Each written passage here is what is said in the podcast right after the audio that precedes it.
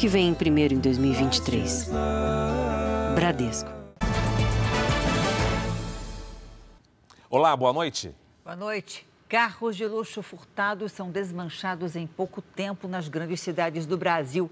A ação rápida dos ladrões aquece o mercado ilegal de peças usadas. Em São Paulo, a polícia impediu que dois carros fossem desmontados e prendeu três suspeitos. É madrugada. O carro de luxo está estacionado numa rua tranquila da zona norte de São Paulo. O suspeito chega e vai direto até a porta do passageiro. Em menos de quatro segundos, ele consegue destravar o veículo. Mas o homem parece não ter pressa. Lá dentro, ele usa o celular e começa a ligação direta para dar partida no veículo. Cinco minutos depois, chega outro criminoso. Ele entrega uma ferramenta que faltava e vai embora. Logo depois, o suspeito foge com o carro. Daqui, ele dirigiu 40 quilômetros até chegar a uma região afastada na zona leste de São Paulo. Um local conhecido pelos desmanches ilegais a céu aberto. O suspeito só não esperava que a polícia também seguisse para lá. Os agentes da delegacia especializada em roubo de veículos já monitoravam a quadrilha eles encontraram o carro pronto para ser desmanchado. Foi possível deter um desses indivíduos que estavam lá para fazer o desmonte do veículo. Inclusive, essa pessoa ele já ostentava outros antecedentes criminais pela prática do mesmo crime, né? Carros desse tipo, avaliados em 250 mil reais, costumam ser furtados por encomenda para abastecer o mercado ilegal de peças usadas. O mesmo flagrante se repetiu ontem à tarde. Os policiais conseguiram evitar que outro carro de luxo fosse desmontado. Dois homens foram presos em flagrante. Eles já tinham passagem pela polícia pelo mesmo crime. O cantor Pericles não teve essa sorte. O sambista foi assaltado na noite de quinta-feira. Os ladrões levaram o carro dele avaliado em mais de 300 mil reais. Ontem, o que sobrou do veículo foi encontrado num desmanche. Veja agora outros destaques do dia. Polícia Rodoviária Federal retira ônibus clandestinos das estradas durante o carnaval. Policiamento não evita roubo e furto de celulares no desfile dos blocos em São Paulo. Remédio para diabetes começa a faltar nas farmácias depois de uso contra a obesidade. Temporal deixa campo alagado durante partida do Campeonato Paulista. Corpo de ex-jogador do Chelsea é encontrado sob os escombros do terremoto na Turquia. E você vai saber quem é o brasileiro que venceu um dos prêmios de música erudita mais importantes do mundo.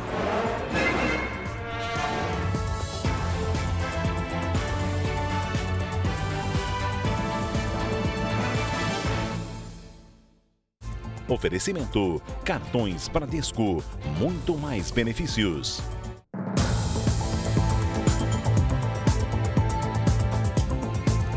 sábado de carnaval foi de blocos pelas ruas de São Paulo, mas também de transtorno e prejuízo para os foliões. Em um dos flagrantes, 11 colombianos foram presos depois de roubar dezenas de telefones celulares. A festa deu lugar à correria neste bloco de carnaval no centro da capital paulista. Este homem havia acabado de tentar roubar o celular de um folião. As pessoas ao redor até conseguem segurar o suspeito, mas enquanto a polícia é chamada, ele foge. Em outro flagrante, a polícia prendeu 11 colombianos com dezenas de celulares roubados e furtados durante uma festa de rua. As mulheres da quadrilha guardavam os aparelhos debaixo das roupas e dentro de bolsas para não chamar a atenção. Em blocos de carnaval, cenas assim não são raras. Pessoas com celular em punho registram o melhor da festa. Mas é aí que mora o perigo. A folia mal começou e o Vinícius já teve o telefone furtado. Em questão de menos de um minuto, fui pegar o celular do bolso, tentar pegar o celular do bolso novamente, o celular não estava mais para guardar na pochete. Aí o transtorno é enorme, que no celular hoje em dia a gente guarda até documento. Enquanto os foliões se divertem e se distraem, os criminosos não descansam. Ficam de olhos bem abertos, atentos ao item mais cobiçado nos bloquinhos: o telefone celular. Mas a polícia está em alerta e, para frear os roubos e furtos, montou um esquema forte de segurança. Drones e agentes disfarçados, infiltrados na multidão, ajudam a localizar e identificar suspeitos. A Polícia Militar ela, ela fez um planejamento com efetivo suficiente para dar o melhor atendimento possível à população tentando evitar não só o furto do celular, como qualquer tipo de crime. No último final de semana, durante os eventos de pré-carnaval, 110 celulares roubados e furtados foram recuperados pela polícia. Pelo menos 14 pessoas foram presas em flagrante. Eles estudam a vítima, então eles percebem que a pessoa está com o celular na mão, exposto ali, ou que a pessoa tem o celular no bolso, ou está numa bolsa, a pessoa, por exemplo, ao invés de estar tá com a bolsa à sua frente, ela põe a bolsa para trás e sai andando. Para evitar que a folia termine mais cedo por causa dos assaltantes, a dica é redobrar a atenção. Evitar levar o celular para as festas, não guardar o aparelho em bolsas e mochilas e manter o telefone sempre junto ao corpo. Vacilar com o celular na mão no carnaval não faz mais, né? Nunca mais. Dois homens de bicicleta procuram uma vítima num bairro nobre da zona oeste de São Paulo. Um rapaz com instrumento musical nas costas caminha mexendo no celular. Ele não percebe quando o ladrão se aproxima e toma o aparelho. A vítima corre para tentar recuperar o celular, mas já é tarde. O outro ciclista também segue na direção do ladrão e os dois fogem. Ninguém foi preso. Foram enterrados hoje os corpos da mulher e das duas crianças encontradas mortas num apartamento na zona oeste do Rio. O suspeito do crime é o marido da mulher e pai das meninas, que está preso. A comoção marcou a despedida da família. Andréia Cabral Pinheiro, de 37 anos, a enteada Maria Eduarda, de 12, e o filho dela, Mateus, de 11 meses, foram encontrados mortos no apartamento onde moravam no Recreio dos Bandeirantes. O suspeito pelas mortes é Alexander da Silva, de 49 anos, marido de Andréia e pai das crianças. Em depoimento, Alexander negou os crimes. Disse que saiu de casa na quinta-feira pela manhã sem o carro porque precisava se distrair. Alexander afirmou que só voltou para o prédio às sete da manhã da sexta-feira. Sem conseguir entrar em casa, ficou pela portaria, onde acabou agredido por vizinhos e amarrado até a chegada da polícia. O motorista de aplicativo ainda é réu pela morte de uma ex-noiva em 2009. O corpo da professora Tatiana Rosa, de 27 anos, foi encontrado em um matagal com sinais de espancamento e estupro. O homem não teria aceitado o fim do relacionamento. Acabou indiciado pela polícia e denunciado pelo Ministério Público em 2012. Até agora, o réu não foi julgado. Em novembro do ano passado, o juiz responsável pelo caso havia determinado que o processo fosse levado à análise do júri popular em até 90 dias. O motorista aguardava o julgamento em liberdade. Uma pessoa que conhecia Tatiana e que não quer mostrar o rosto lamentou a demora para julgar o caso. Não precisava se esperar 14 anos. Se tivesse esperado 13, e no último julgamento, ele com certeza teria sido preso. Hoje a gente não estava velando três pessoas aqui. Para o crime de agora, Alexander ainda aguarda audiência de custódia. Ele deve responder por homicídio e feminicídio. Terminais rodoviários foram fiscalizados pelo país. A Agência Nacional de Transportes Terrestres e a Polícia Rodoviária Federal encontraram irregularidades em 248 ônibus. Eles foram impedidos de seguir viagem. Lorena só foi perceber que o vidro da janela estava trincado depois que os fiscais entraram no ônibus. A cortina estava tampando.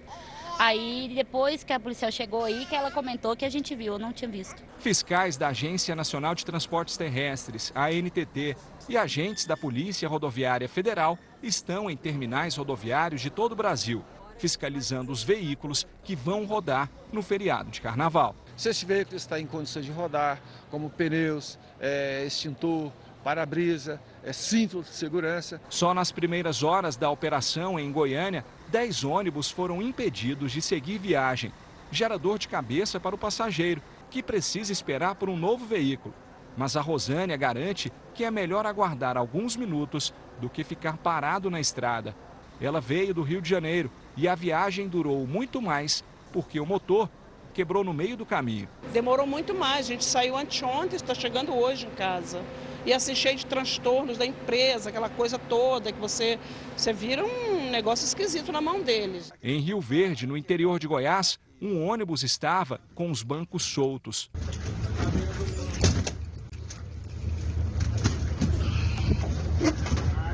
De acordo com a Polícia Rodoviária Federal, a estimativa é que a quantidade de ônibus rodando nas estradas de todo o Brasil neste feriado de carnaval aumente 30%. Além do estado de conservação dos veículos, a fiscalização também está de olho em um outro problema grave: o transporte clandestino. É a pior viagem que você pode embarcar. São motoristas que não são treinados, são motoristas que não são observados a carga horária de direção, são veículos em péssimo estado de segurança, são veículos que não têm seguro. Um ônibus com 45 passageiros caiu em uma vala na BR-020, perto de Planaltina, no Distrito Federal. De acordo com o motorista, a direção travou e ele precisou jogar o veículo para a lateral da pista para evitar uma colisão. Ninguém teve ferimentos graves. Um caminhão que circulava por uma das principais vias de Goiânia caiu neste rio. O motorista estava sozinho no momento da queda. Ele foi socorrido com ferimentos no ombro e não corre risco de morrer. Ainda não se sabe a causa do acidente. Uma adutora se rompeu hoje de manhã na avenida por onde passa parte dos blocos de Carnaval de Salvador. Com o alagamento, o asfalto cedeu e foi formada uma cratera. Houve também problemas no fornecimento de água na região. A empresa baiana de águas e saneamento e a prefeitura informaram que a situação já foi resolvida e que os desfiles não foram afetados.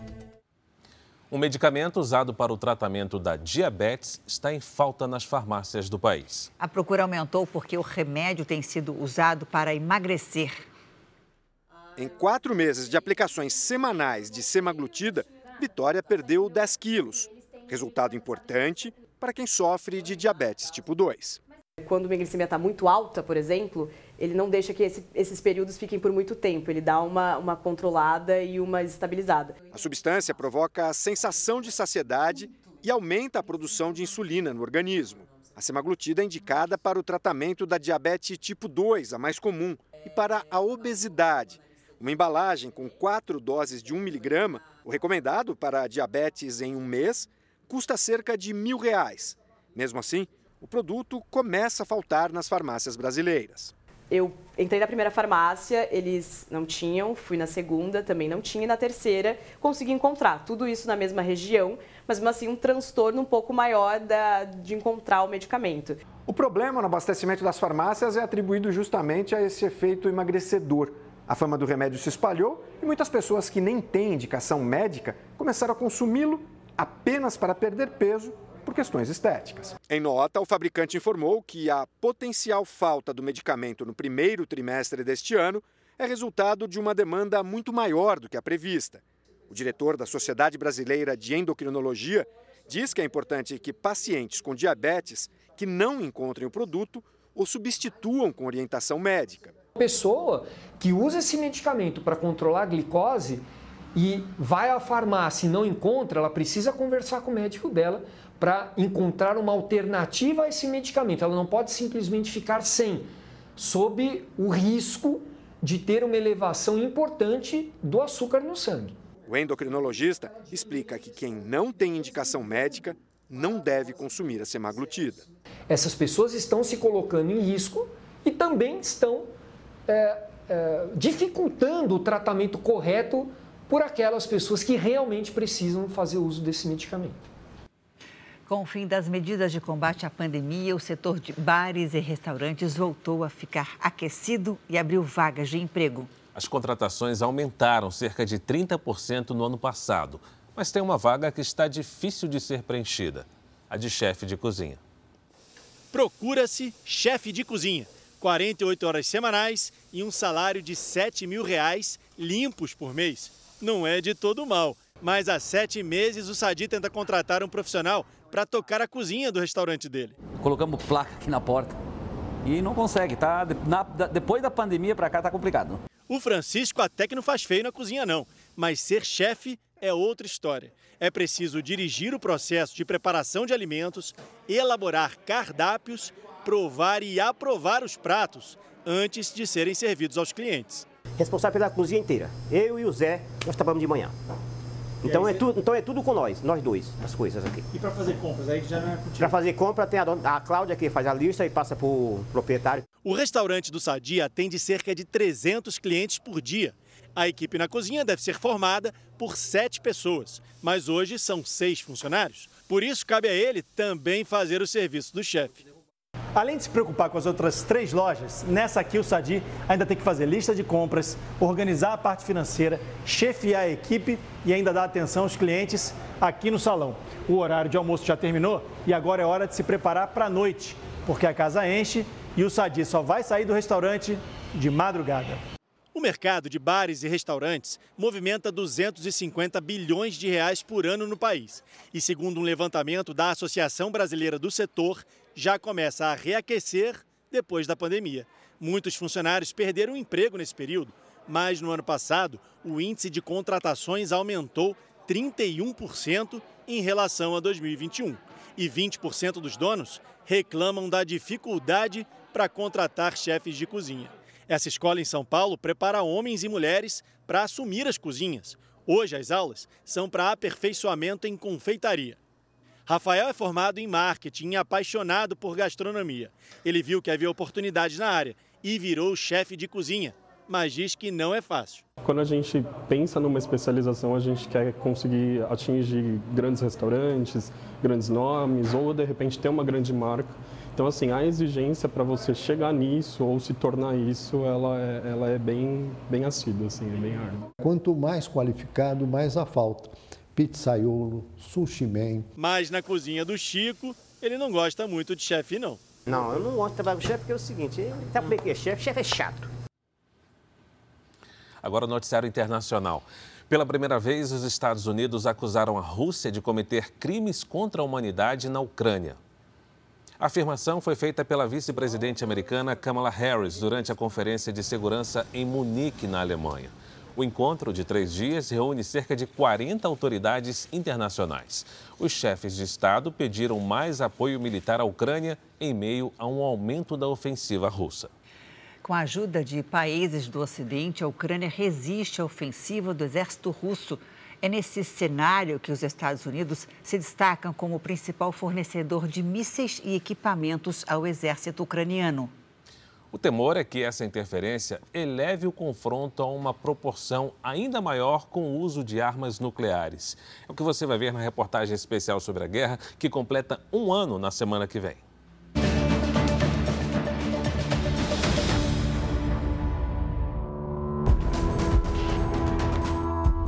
As chances de destruição da humanidade, da civilização humana tal qual nós a conhecemos, é alta.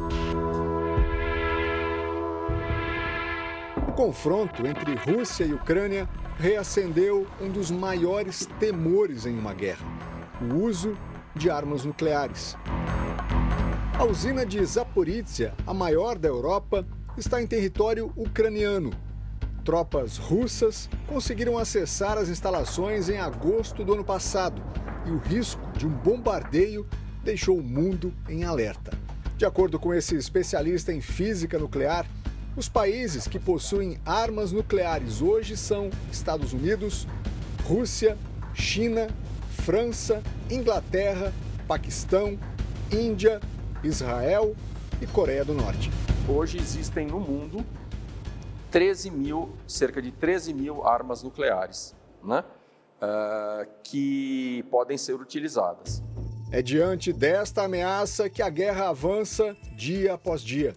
E praticamente um ano depois do início dos conflitos, a Ucrânia resiste às investidas da Rússia, com a ajuda de cerca de 30 países que fornecem recursos de logística e armamentos.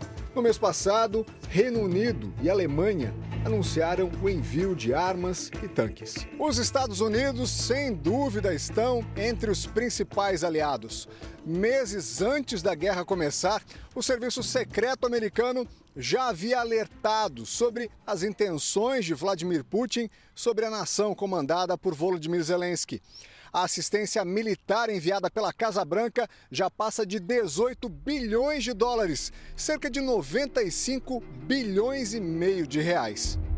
Se a Rússia avança numa ofensiva pesada que domina territórios, os norte-americanos reforçam as tropas ucranianas com tanques blindados e munição.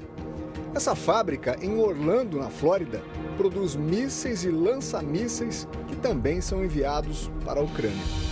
A Ucrânia tem contado com, com um sistema de mísseis que foi fundamental para que uh, ela conseguisse conduzir uma contraofensiva, principalmente ali a partir de agosto. Né? Permite é, atingir alvos mais distantes ali do fronte e com maior precisão. Os drones também têm sido um instrumento de defesa eficaz do lado ucraniano. São pequenas aeronaves controladas remotamente que podem se posicionar a 1.500 metros de altura. Custam aproximadamente 100 mil reais e são capazes de destruir tanques russos que valem milhões. O André foi o primeiro brasileiro a chegar na Ucrânia para a guerra. O ex-soldado viu de perto os equipamentos modernos fornecidos pelos Estados Unidos. A gente tinha outras armas lá também, é, americanas, que, que eram muito boas, que destrói um tanque a 5 km. Então, mas tem que ser gente especializada para poder usar ela. Ameaças nucleares, envolvimento das grandes potências mortes e muita destruição. Enquanto o cessar-fogo não chega, o mundo acompanha os desdobramentos de um conflito prestes a completar um ano. O pior, os confrontos devem se intensificar nos próximos meses. Agora, com o fim do inverno, provavelmente a gente vai ver uma nova escalada, porque durante o inverno a dificuldade, há uma grande dificuldade de mobilização de tropas, então a gente pode ver sim uma nova escalada do conflito, né? talvez algo semelhante ao que a gente viu em fevereiro do ano passado. O Japão vai despejar no mar a água usada para resfriar os reatores da usina de Fukushima. Essa decisão preocupa os pescadores da região. Em 2011, quando o terremoto e o tsunami atingiram a usina, a água radioativa contaminou os peixes e a venda do pescado sofreu uma enorme queda. Pescados em alto mar, os baiacus são trazidos para este pequeno porto em Fukushima. Quando a carga de peixe chega, é aquela alegria para as famílias de pescadores. Os baiacus ou fugo são muito apreciados na culinária japonesa, mas é preciso cuidado no preparo. É que a espécie produz tetrodotoxina, uma substância venenosa que pode ser letal para os humanos. Tanto que é preciso retirar órgãos, como o fígado, porque acumulam veneno. Estamos muito felizes porque nesta época pescamos geralmente caranguejos e outros peixes comuns. É uma esperança que nasce para os pescadores que ainda sofrem com as restrições do acidente nuclear, diz este chefe. A Vila dos Pescadores fica perto da usina nuclear de Fukushima. A cidade foi devastada por um terremoto e um tsunami 12 anos atrás. O vazamento da água radioativa foi parar no mar e contaminou os peixes da região. Ainda hoje, a pesca é prejudicada. O desafio para os moradores de Fukushima pode se tornar ainda maior. Isso porque a água acumulada na usina nuclear chegou ao limite da capacidade de armazenamento e pode ser despejada ao mar dentro de alguns meses. Diariamente são usados 100 mil litros de água para resfriar os reatores da usina. O armazenamento passou de 1 milhão de toneladas em fevereiro. Com a capacidade em 96%, o governo autorizou que a água seja encaminhada para o mar. Não vamos soltar tudo de uma vez. No máximo vão ser 500 toneladas por dia, num processo que pode levar entre 30 e 40 anos, diz o funcionário da empresa que administra a usina. Segundo ele, a maioria dos elementos radioativos vai ser removida da água, incluindo o césio. Mas o trítio permanece. Especialistas afirmam que o material só é prejudicial aos humanos em grandes doses. E a empresa garante que o nível liberado vai ficar muito abaixo dos limites recomendados. Para garantir a segurança, são feitos testes com peixes que vivem nessa água tratada. Eles são comparados diariamente com outros que vivem na água do mar. Apesar de ter sido aprovada pela Agência Internacional de Energia Atômica, a soltura da água da usina no mar tem preocupado países vizinhos como China e Coreia do Sul. A rejeição inclui os moradores da vila. Este pescador explica que foram anos tentando reconstruir a imagem de que os produtos da região são seguros. Agora vamos voltar à estaca zero. Sou contra, diz ele. A seguir, temporal alaga o campo durante uma partida do Campeonato Paulista. Os transtornos de quem mora na rota dos bloquinhos de carnaval em São Paulo. Polícia Federal vai pedir ao Supremo que defina quem deve investigar militares ligados aos ataques em Brasília. Temporada de cruzeiros no Rio de Janeiro promete movimentar a economia da cidade neste feriado.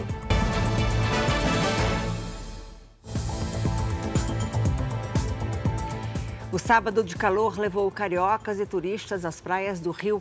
A cidade é a mais procurada por visitantes neste feriado, segundo o Ministério do Turismo. O Silvestre Serrano tem as informações ao vivo. Oi, Silvestre, boa noite para você. Conta pra gente em que praia você está.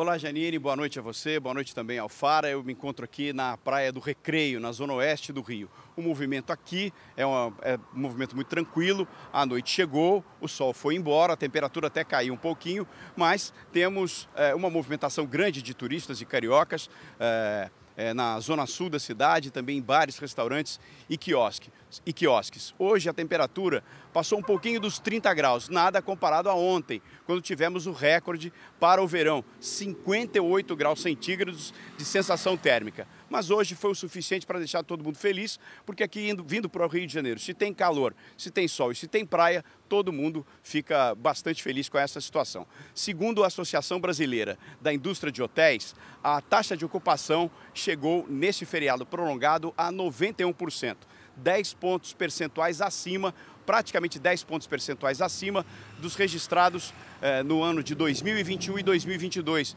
que chegou em torno de 82% e a estimativa é que estão chegando ou desembarcando uh, na rodoviária e também nos aeroportos aqui da cidade perto de meio milhão de pessoas, o que vai deixar a cidade bastante cheia nos próximos dias. Janine, Fara. Obrigada, Silvestre. Uma idosa se afogou hoje durante a chuva que atingiu a cidade de São Paulo. Ao todo, os bombeiros receberam mais de 50 chamados para enchentes e quase 60 para quedas de árvores. O temporal foi tão forte que ruas foram cobertas pela água. Veículos ficaram submersos. A zona sul da capital foi a mais afetada.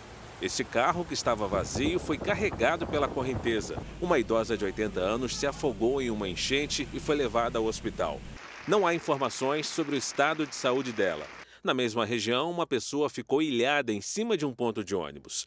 Um motociclista quase foi levado pela enxurrada. Casas foram invadidas pela água no Jabaquara. Perdi minha geladeira, minha geladeira já era. Na Grande São Paulo, a circulação de trens foi interrompida. Em São Bernardo do Campo, não dava para ver o asfalto. Em Osasco, esta rua também ficou alagada. Mas será que se repete sempre durante o verão em São Paulo, né, Fara? A partida entre Inter de Limeira e Água Santa pelo Paulistão também foi atingida pelo temporal. O campo do time do interior ficou alagado. O gol do Água Santa saiu ainda no primeiro tempo, antes da chuva. Bruno Mezenga fez um golaço. A partir dos 30 minutos do segundo tempo, a tempestade atingiu a cidade de Limeira.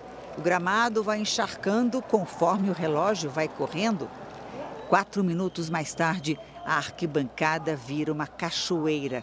Os policiais buscam abrigo no banco de reservas, mas só deu para proteger a cabeça.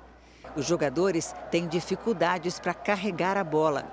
Em certo momento, a água era tanta que o esporte podia até mudar de nome para polo aquático. Nos acréscimos, a Inter de Limeira chega a marcar o gol de empate, mas a árbitra Edna Alves deu falta no goleiro.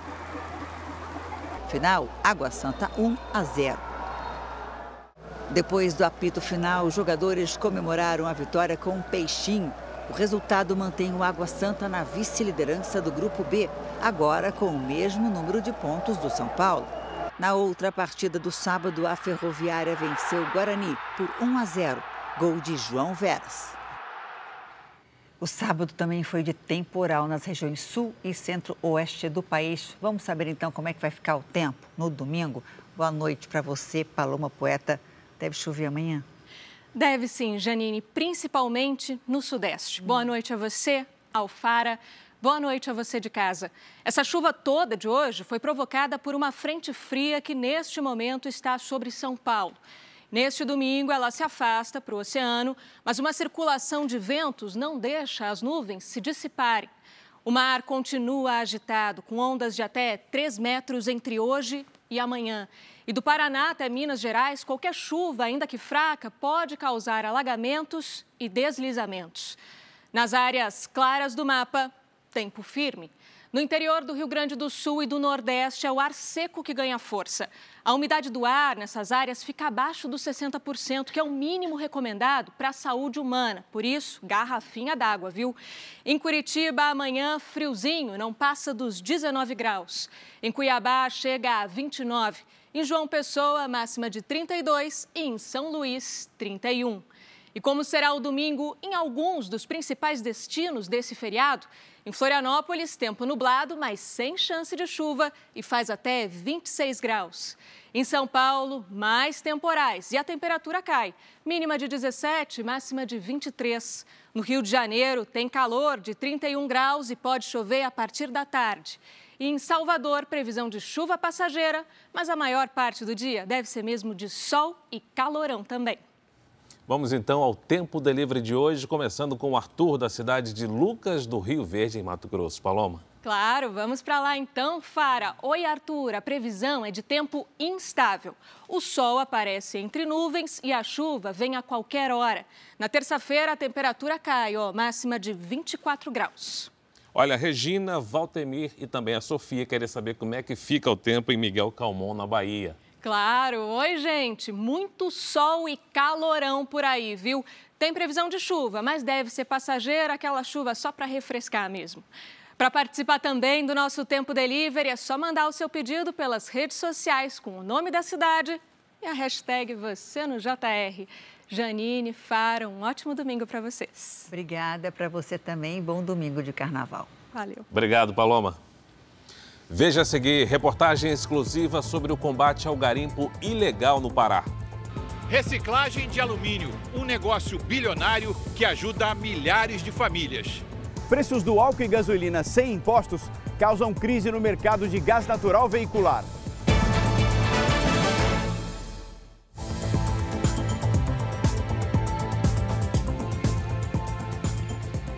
O Brasil é o país que mais recicla latinhas de alumínio no mundo. Quase todo o material é reaproveitado.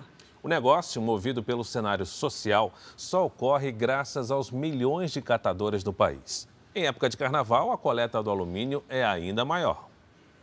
O bloco mal tinha começado e os catadores de latinha já estavam em ação. A Maura é veterana no negócio, começou a coletar há 24 anos. Vou continuar sendo recicladora, porque eu termino salvando vidas de toda forma, animal, gente, não vai para bueiro, então não, eu salvo gente. Então eu acho um, um serviço muito importante para a nossa vida. A Maura é apenas uma entre milhões de catadores de latinhas espalhados pelo país. E é deste trabalho de formiguinha que nasce um negócio bilionário que faz do Brasil um dos líderes mundiais da reciclagem de alumínio. Em 2021, foram recicladas 33 bilhões de latinhas no país, o equivalente a 98,7% de tudo o que foi consumido, acima do Japão, do Chile e dos Estados Unidos. O índice do ano passado no Brasil ainda não foi liberado, mas a estimativa é de que fique acima de 95%. Este centro de coleta, na zona leste de São Paulo, pertence à empresa responsável pela maior parte da reciclagem do país. Aqui, o som do carnaval tem um ritmo diferente. São 9 toneladas de latas por dia e cada tonelada de alumínio reciclado reduz em 95% a emissão de gás carbônico e o consumo de energia na comparação com a produção de alumínio primário a partir da bauxita. Há 15 anos, esse índice já está acima de 95%. Então, com certeza, a gente já tem uma cadeia da reciclagem do alumínio super bem estruturada, é, em que envolve todos os elos dessa cadeia né, e que agrega valor para todos os elos dessa cadeia. Não é um processo muito demorado. Em 24 horas, as latas coletadas nas ruas já foram selecionadas e prensadas. E esta é a parte final do processo. Elas estão sendo embarcadas numa carreta e vão ser levadas para um centro de reciclagem. Daqui a 60 dias, já estarão nas mãos dos consumidores como latas de novo. E serão recolhidas por catadores como o Severino, reiniciando um ciclo de renovação infinito. O saco com 11,5 kg de latinhas rendeu 60 reais nesta cooperativa. Mas ele sabe que nesta época do ano a coleta pode melhorar. Basta ter disposição. Tem que ir atrás dos blocos. É muita murruca, mas você tem que correr atrás, né? Se você quer, você tem que correr atrás, não dá para ficar parado. Os blocos de rua que atraem multidões provocam incômodo para quem mora ou trabalha por onde eles passam. Em São Paulo, empresários têm que fechar as portas e depois da festa, o que sobra é a sujeira deixada pelos foliões. Esperado com ansiedade pelos foliões, o carnaval é motivo de preocupação para quem mora na rota dos blocos. O seu Nelson tem um apartamento na Vila Madalena, em São Paulo, e sofre com a presença dos foliões. Muitas pessoas brincando o carnaval. O caminhão parado, se alguém tiver que sair do prédio ou entrar ou para sair para uma emergência, porque também tem muitos idosos aqui, seria uma catástrofe. A sujeira é outro problema. Não tem a quantidade suficiente de banheiro para a gente poder aliviar. E os transtornos não são apenas para quem mora na rota dos bloquinhos. Segundo a Associação Brasileira de Bares e Restaurantes, na semana passada, com os desfiles de pré-carnaval, o setor registrou queda no faturamento, em média entre 40% e 70%, dependendo da região de São Paulo. A situação agora, com o feriado prolongado, pode ser ainda pior. As ruas ficam completamente lotadas, abarrotadas, é, as pessoas é, alcoolizadas né, e a gente tem receio de perder o controle né, na entrada do estabelecimento. Então, é, muitas vezes querem sim usar o banheiro e a gente não tem espaço suficiente para todos. Né? Então, por precaução, nós preferimos fechar a loja. Situação que fica ainda pior com as festas que antecedem e que acontecem após o carnaval. O carnaval impacta demais e não só apenas no na sexta e sábado de carnaval, porque agora o carnaval não se resume a um fim de semana, ele se resume a dois finais de semana antes e dois finais de semana depois. São, é quase um mês de carnaval. Eles não tratam o nosso bairro como deveriam tratar na época de carnaval. Urina na rua, joga lata no chão, às vezes desrespeita, querendo invadir uma loja. Carro preto parado numa avenida da zona leste de São Paulo, os ocupantes parecem esperar alguém. Uma mulher chega, entra e senta no banco de trás. Segundos depois, três criminosos aparecem. Eles obrigam todos a sair. As pessoas correm enquanto os assaltantes levam o veículo. Horas depois, um suspeito foi detido e reconhecido pelas vítimas. O mercado de gás natural veicular enfrenta uma crise desde que o governo retirou os impostos da gasolina e do álcool. Como o preço da gasolina e do álcool está próximo ao do gás, muitos motoristas desistiram de instalar aqueles equipamentos de GNV. Quase ninguém trabalhando, kits na embalagem e mecânicos sem muito o que fazer. Essa é a nova realidade das lojas que convertem carros a GNV gás natural veicular no Rio de Janeiro. A loja fazia no máximo, nessa época, ano passado, mais ou menos 150, 160 carros. Hoje eu estou chegando a 30. O segmento viveu meses dourados no primeiro semestre do ano passado. O cenário internacional contribuiu. Os preços do barril de petróleo dispararam. A guerra na Ucrânia tumultuou o mercado. Os reajustes de álcool e gasolina eram frequentes e o GNV, cerca de 40% mais barato, virou a opção predileta para muitos motoristas. Mas em junho de 2022, o governo retirou os impostos para reduzir os preços na bomba, a chamada desoneração dos tributos. Antes de adotar essa medida, o litro da gasolina em alguns estados chegou a bater a casa dos 8 reais, enquanto o GNV não passava dos 5. Com a retirada dos impostos, os preços do álcool e da gasolina começaram a se aproximar do gás natural. Foi quando o GNV deixou de ser atrativo para os motoristas. A diferença que antes chegava a 4 reais, agora é de centavos entre os combustíveis. Sem contar a instalação do kit, em média, 4 mil reais. Eu estou pensando em pegar um carro mais econômico e é, é, anular esse equipamento a gás, que está quase a mesma coisa. Não adianta botar um, um equipamento caro, de dar sempre manutenção e, pô, não ter um lucro. Eu estou usando GNV. Quando ele acaba, o combustível entra o líquido, o álcool, né? Etanol. E eu continuo. O consumo é um pouco a coisa maior e a diferença de preço do etanol para o gás é menor. O mercado sentiu o golpe. Esse empresário tem a maior rede de lojas de conversão para GNV de todo o país. Até pouco tempo, tinha 18 pontos de atendimento. Hoje, tem 15 e corre o risco de fechar as portas de outros dois negócios até o fim do mês. A gente hoje está sem amigo aqui, tá? sem cliente, sem movimento. Uma loja que há um ano e meio atrás tinha fila para instalar kit gás. Esse gráfico do Sindicato de Reparação dos Veículos do Rio de Janeiro, ligado à Firjan, mostra a evolução das conversões de carros para GNV no Brasil. Em janeiro do ano passado, foram cerca de 20 mil mudanças em todo o país. O estado do Rio, que responde por 60% do mercado, registrou 15 mil instalações. Em setembro do ano passado, os efeitos da baixa competitividade do GNV eram visíveis. O número de conversões no Rio caiu para 8 mil por mês. O desinteresse do consumidor teve um efeito dominó devastador.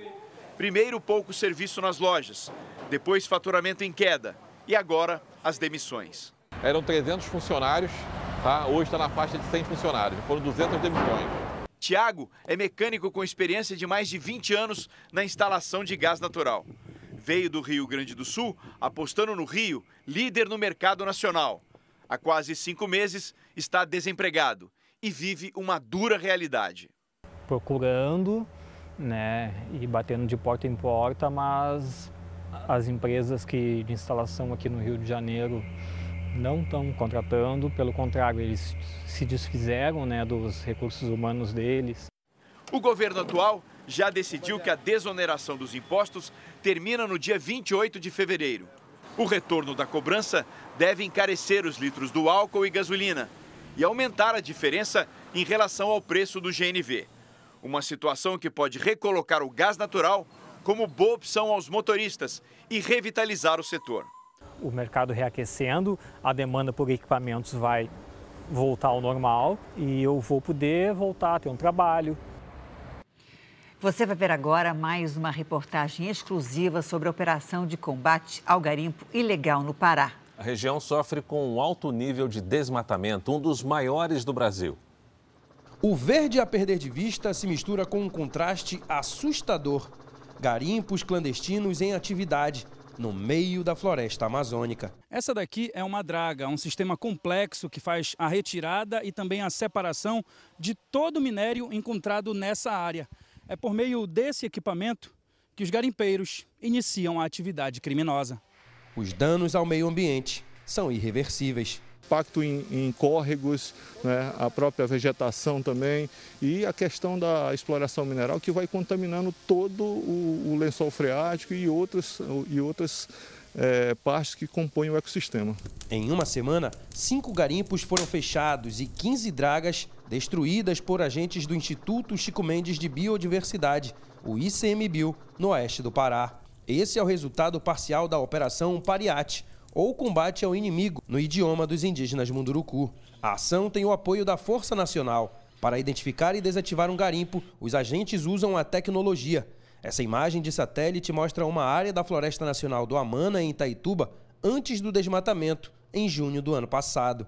Em janeiro, a imagem é de outra realidade que a gente está na região onde tem a maior pressão é, de vetores econômicos, como a exploração do garimpo e o setor madeireiro, e também é, a, a, pecuária. E a gente tem cerca de 65% dos índices de desmatamento na Amazônia ocorrem nessa região. Drones também são usados para mapear a área e encontrar máquinas escondidas na mata. E depois de identificar os alvos, os agentes seguem para o campo. Uma retroescavadeira como essa substitui o trabalho de cerca de 100 homens.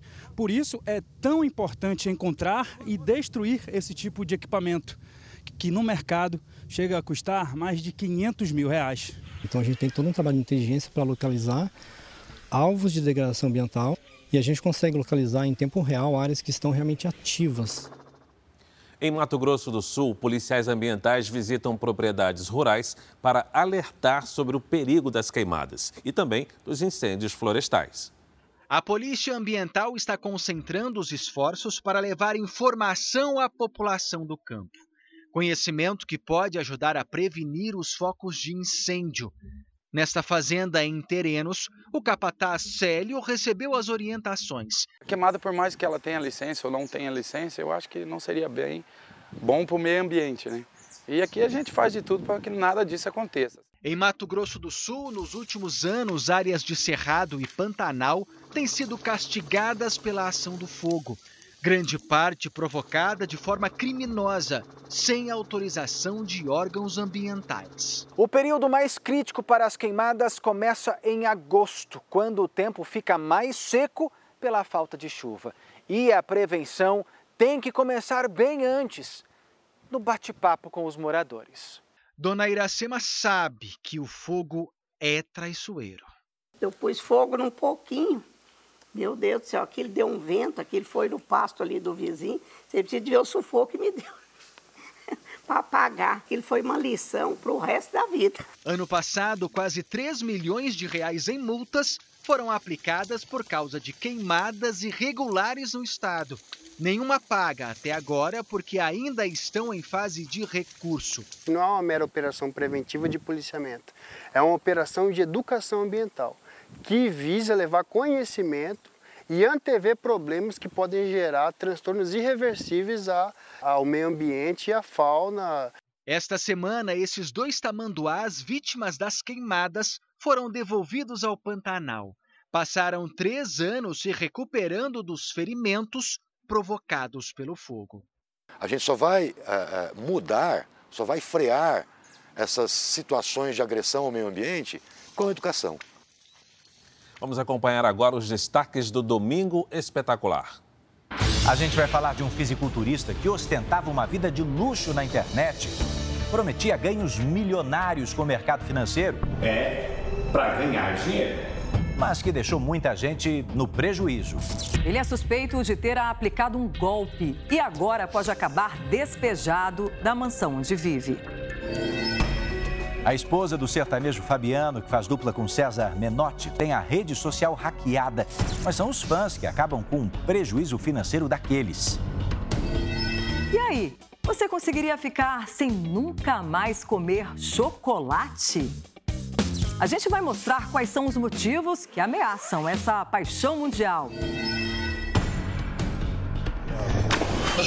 Saltos que desafiam o perigo e viralizam na internet.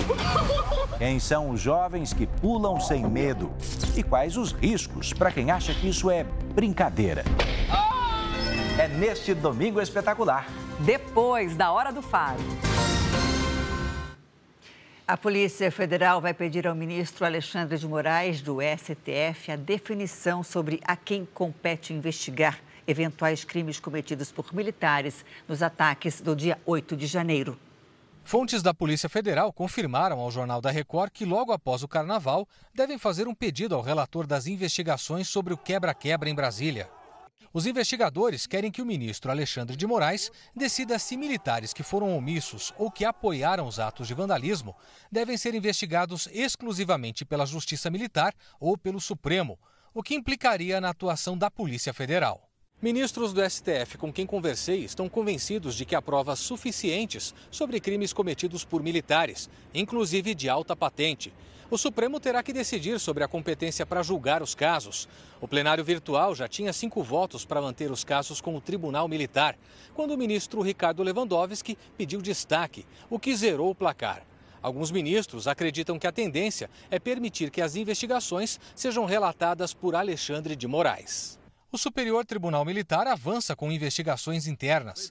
Na ata da sessão de abertura dos trabalhos, o Procurador-Geral da Justiça Militar, Antônio Pereira Duarte, alertou que até generais poderão ser punidos pelos atos de 8 de janeiro. Notícias de fato que estão em trâmite no âmbito do Ministério Público Militar, todas relacionadas à apuração das circunstâncias relativas a supostas ações ou omissões, inclusive de oficiais generais. Também são investigados militares do Exército que teriam pedido apoio para os atos de 8 de janeiro, inclusive com alusão à intervenção militar, pauta antidemocrática dos manifestantes extremistas. O Jornal da Record procurou as Forças Armadas. O Exército e a Aeronáutica não se manifestaram. A Marinha informou que um militar da reserva está preso à disposição da Justiça. O Superior Tribunal Militar também não se manifestou. Pessoas físicas, micro e pequenas empresas têm até o fim de março para renegociar dívidas com a Receita Federal com desconto. O governo espera arrecadar 35 bilhões de reais. Dívida é sinônimo de dor de cabeça. Para muitos, é motivo de insônia e preocupação. É, a gente fica preocupado, né? É muito ruim. Muito ruim. Por quê? Porque eles não conseguem pagar. As causas para o endividamento são várias: desemprego, falta de planejamento, empréstimos acumulados. Para essa hamburgueria, o motivo foi a pandemia. Como muitos lojistas, eles tiveram que priorizar as contas e aí não sobrou dinheiro para pagar os tributos. A gente deu como prioridade também como a gente tem bastante funcionários, é, pagamento de funcionário e a negociação com fornecedores. Nisso, a gente priorizou isso, então acumulou alguns impostos. Mas a hamburgueria pode estar perto de deixar a lista de devedores. O governo federal lançou um programa que oferece condições especiais a pessoas físicas, micro, pequenas e grandes empresas para quitação de impostos junto à Receita Federal. Pessoas físicas, micro e pequenas empresas com dívidas de até 60 salários mínimos podem ter descontos de até 50% sobre o valor do débito, que inclui tributo, juros e multa. Para empresas que devem acima de 60 salários mínimos, os descontos podem ser de até 100% sobre o valor dos juros e das multas. O prazo de pagamento será de até 12 meses. Mas há algumas restrições. O Simples Nacional, por que não pode? Porque o Simples Nacional não é um tributo administrado somente pela Receita. Ele é administrado por outros órgãos federados e, e depende de uma lei complementar para alterar qualquer questão a respeito do Simples Nacional. O programa Litígio Zero faz parte das medidas anunciadas pelo Ministério da Fazenda para a recuperação das contas públicas. Com ele, o governo federal pretende arrecadar até 35 bilhões de reais. Segundo a Receita, pelo menos 300 mil contribuintes estão com impostos em atraso no país. As inscrições podem ser feitas no site da Receita até às 7 da noite do dia 31 de março. Com esse programa vai facilitar bastante, vai facilitar bastante toda a rede a se manter em dias com o governo. A China diz que os Estados Unidos tiveram um comportamento histérico no caso dos balões que sobrevoaram o território americano. Uma relação cada vez mais estremecida. A novidade agora é a declaração de um diplomata chinês que classificou a atitude dos Estados Unidos de abater os balões como absurda e histérica. Ele também acrescentou que a postura demonstrou fraqueza, ao contrário do que as forças americanas pretendiam mostrar para o mundo. A China continua firme na alegação de que os Estados Unidos violaram normas internacionais e que o balão não tripulado apenas invadiu o espaço aéreo dos Estados Unidos por conta de fortes ventos. Segundo o principal diplomata da China, o ato foi um abuso de força militar. Em um pronunciamento, o presidente americano Joe Biden disse que os Estados Unidos não querem conflito com a China e que não há intenção de que haja uma guerra, mas também que não vai pedir desculpas por derrubar os balões, que, segundo o governo chinês, tinham funções meteorológicas. Para o Serviço de Inteligência americano, se tratava de espionagem. Já a Coreia do Norte disparou hoje um míssil balístico intercontinental que caiu em águas japonesas. Autoridades do Japão afirmaram que o míssil viajou por uma hora, percorreu 900 quilômetros e caiu no mar. Não houve relatos de danos. Em comunicado, a Casa Branca disse que o lançamento aumenta desnecessariamente as tensões e corre o risco de desestabilizar a segurança na região. A Coreia do Norte não se pronunciou sobre o assunto. O terremoto já matou 46 mil pessoas na Turquia e na Síria. Hoje, três pessoas foram retiradas com vida dos escombros, entre elas uma criança que morreu logo depois. Também foi encontrado o corpo de um jogador de futebol. Christian Atsu tinha 31 anos e atuava pelo Sport. O atacante foi encontrado morto nos escombros do prédio onde morava na Turquia. A estimativa é que 800 pessoas tenham sido soterradas no local. O jogador teve passagens pelo Chelsea da Inglaterra e pelo Porto. Na equipe portuguesa, entre 2011 e 2013, Atsu teve como companheiro o brasileiro Danilo, que prestou homenagem ao ganês. O lateral da seleção brasileira escreveu nas redes sociais que brincava com Atsu quando ele comia até os ossos do frango nas concentrações. Segundo Danilo, com leveza e um sorriso largo, Atsu respondia que tinha o hábito de comer também os ossos, porque na infância aprendeu a não desperdiçar nada, porque não sabia quando teria a próxima refeição. O ganês deixa esposa e três filhos. A busca por sobreviventes continua depois de 13 dias. Bombeiros encontraram hoje três pessoas com vida: pai, mãe e filho. Mas a criança de 12 anos morreu logo depois por desidratação. Autoridades turcas informaram hoje que as buscas serão encerradas domingo à noite. O país pretende focar agora na investigação de empreiteiras e engenheiros responsáveis por construções que deveriam suportar terremotos, mas que desmoronaram. Já foi ordenada a prisão de mais de 100 pessoas. O responsável pela construção do edifício onde o jogador Atsu morava está preso. Foi detido enquanto tentava fugir do país na semana passada. De volta ao Brasil, pesquisadores do Instituto Butantan descobriram que há duas proteínas no veneno de uma lagarta que podem regenerar algumas células do corpo. Agora eles querem saber se é possível produzir um medicamento para tratar doenças degenerativas, como a artrose um bicho que pode ser perigoso. A taturana de fogo tem um veneno potente capaz de provocar hematomas e hemorragias em humanos. Para produzir um soro que pudesse salvar vidas, o Instituto Butantan de São Paulo começou a estudar esse veneno. E na substância, os cientistas descobriram duas proteínas, chamadas R-Lossac e R-Lopap, o surpreendente é que elas, na verdade, têm propriedades curativas. Eu consigo cicatrizar isso de uma forma rápida e bem. A pesquisa ganhou projeção com uma nova descoberta. Nesse laboratório, os pesquisadores do Instituto Butantan passaram a fazer testes com fragmentos das proteínas existentes no veneno da taturana e ficaram impressionados ao descobrir que essas moléculas são capazes de evitar a morte de células já em processo de degeneração. Na prática, isso significa que as proteínas do veneno da taturana têm potencial para tratar doenças degenerativas. Dentro dessa molécula existem pedaços que a gente analisou e que podem resolver problemas muito importantes de regeneração. Mas isso ainda é uma esperança e não uma certeza. Os cientistas já conseguiram reproduzir as moléculas em laboratório e novas fases de testes vão acontecer o que começou como uma busca por um antídoto contra a contaminação se transformou em um caminho para a cura. A temporada de cruzeiros no Rio de Janeiro chega ao mês mais movimentado do ano. É, e só nesse feriado, o turismo marítimo deve gerar 14 milhões de reais para a economia da cidade. Eles chegam de avião, ônibus ou navio A chegada foi maravilhosa. Eu acordei 5 horas da manhã para poder ver o navio atracar no porto e, sem dúvida nenhuma, é de arrepiar. É um presente que eu tô dando para mim, depois de tudo que a gente passou, para curtir. Eu chamei uns amigos e é isso, tô levando uma galera para conhecer pela primeira vez o navio. Caroline também veio com a família curtir os dias de descanso.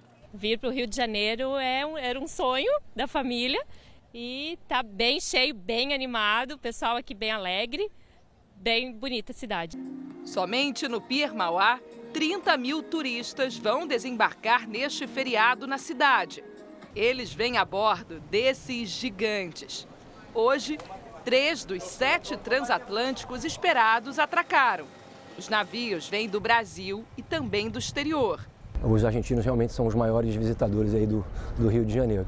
Depois disso, os europeus, né? A gente tem muito italiano, né? alguns é, estadunidenses, mas os campeões são realmente os argentinos. A temporada de cruzeiros no Rio de Janeiro vai até abril e promete ser a maior dos últimos 10 anos.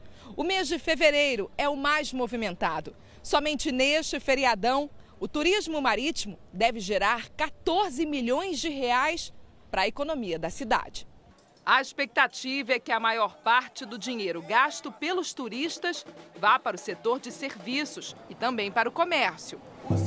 E basta pisar em solo carioca que a maioria já se arrisca no samba, como esse casal do Vietnã. Simpática, a turista disse que na próxima viagem já volta falando português. I will speak Portuguese. É que o samba contagia mesmo, né? Verdade. O mineiro de 33 anos se tornou o primeiro brasileiro a conquistar uma das competições culturais mais importantes do mundo. Ele venceu um concurso de música erudita contemporânea na Suíça. Na sala de casa, a mãe guarda com orgulho lembranças do passado do filho. O primeiro violão é esse aqui, ó. Esse foi o primeiro instrumento dele. Quase 10 anos atrás, Leonardo Silva, hoje com 33 anos, saiu de casa para apostar no sonho de ser um músico reconhecido. Compositor de música erudita não é uma coisa comum aqui pra gente, né?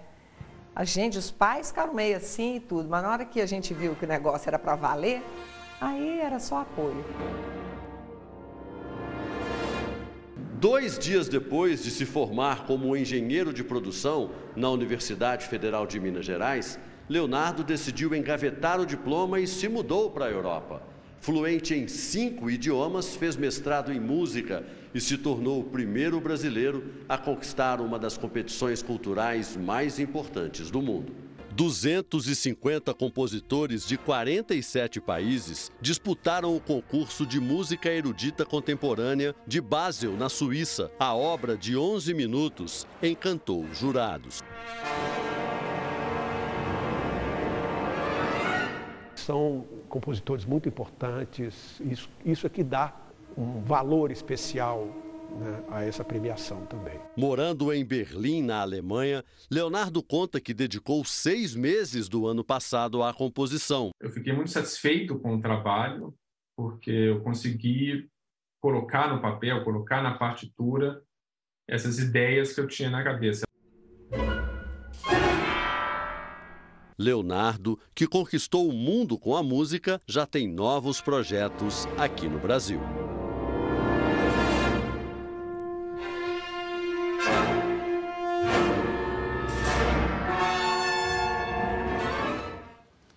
Jornal da Record termina aqui. A edição de hoje na íntegra e também a nossa versão em podcast estão no Play Plus e em todas as nossas plataformas digitais. Fica agora com o um resumo da série Reis. Boa noite para você bom fim de semana. Uma excelente noite e um ótimo fim de semana.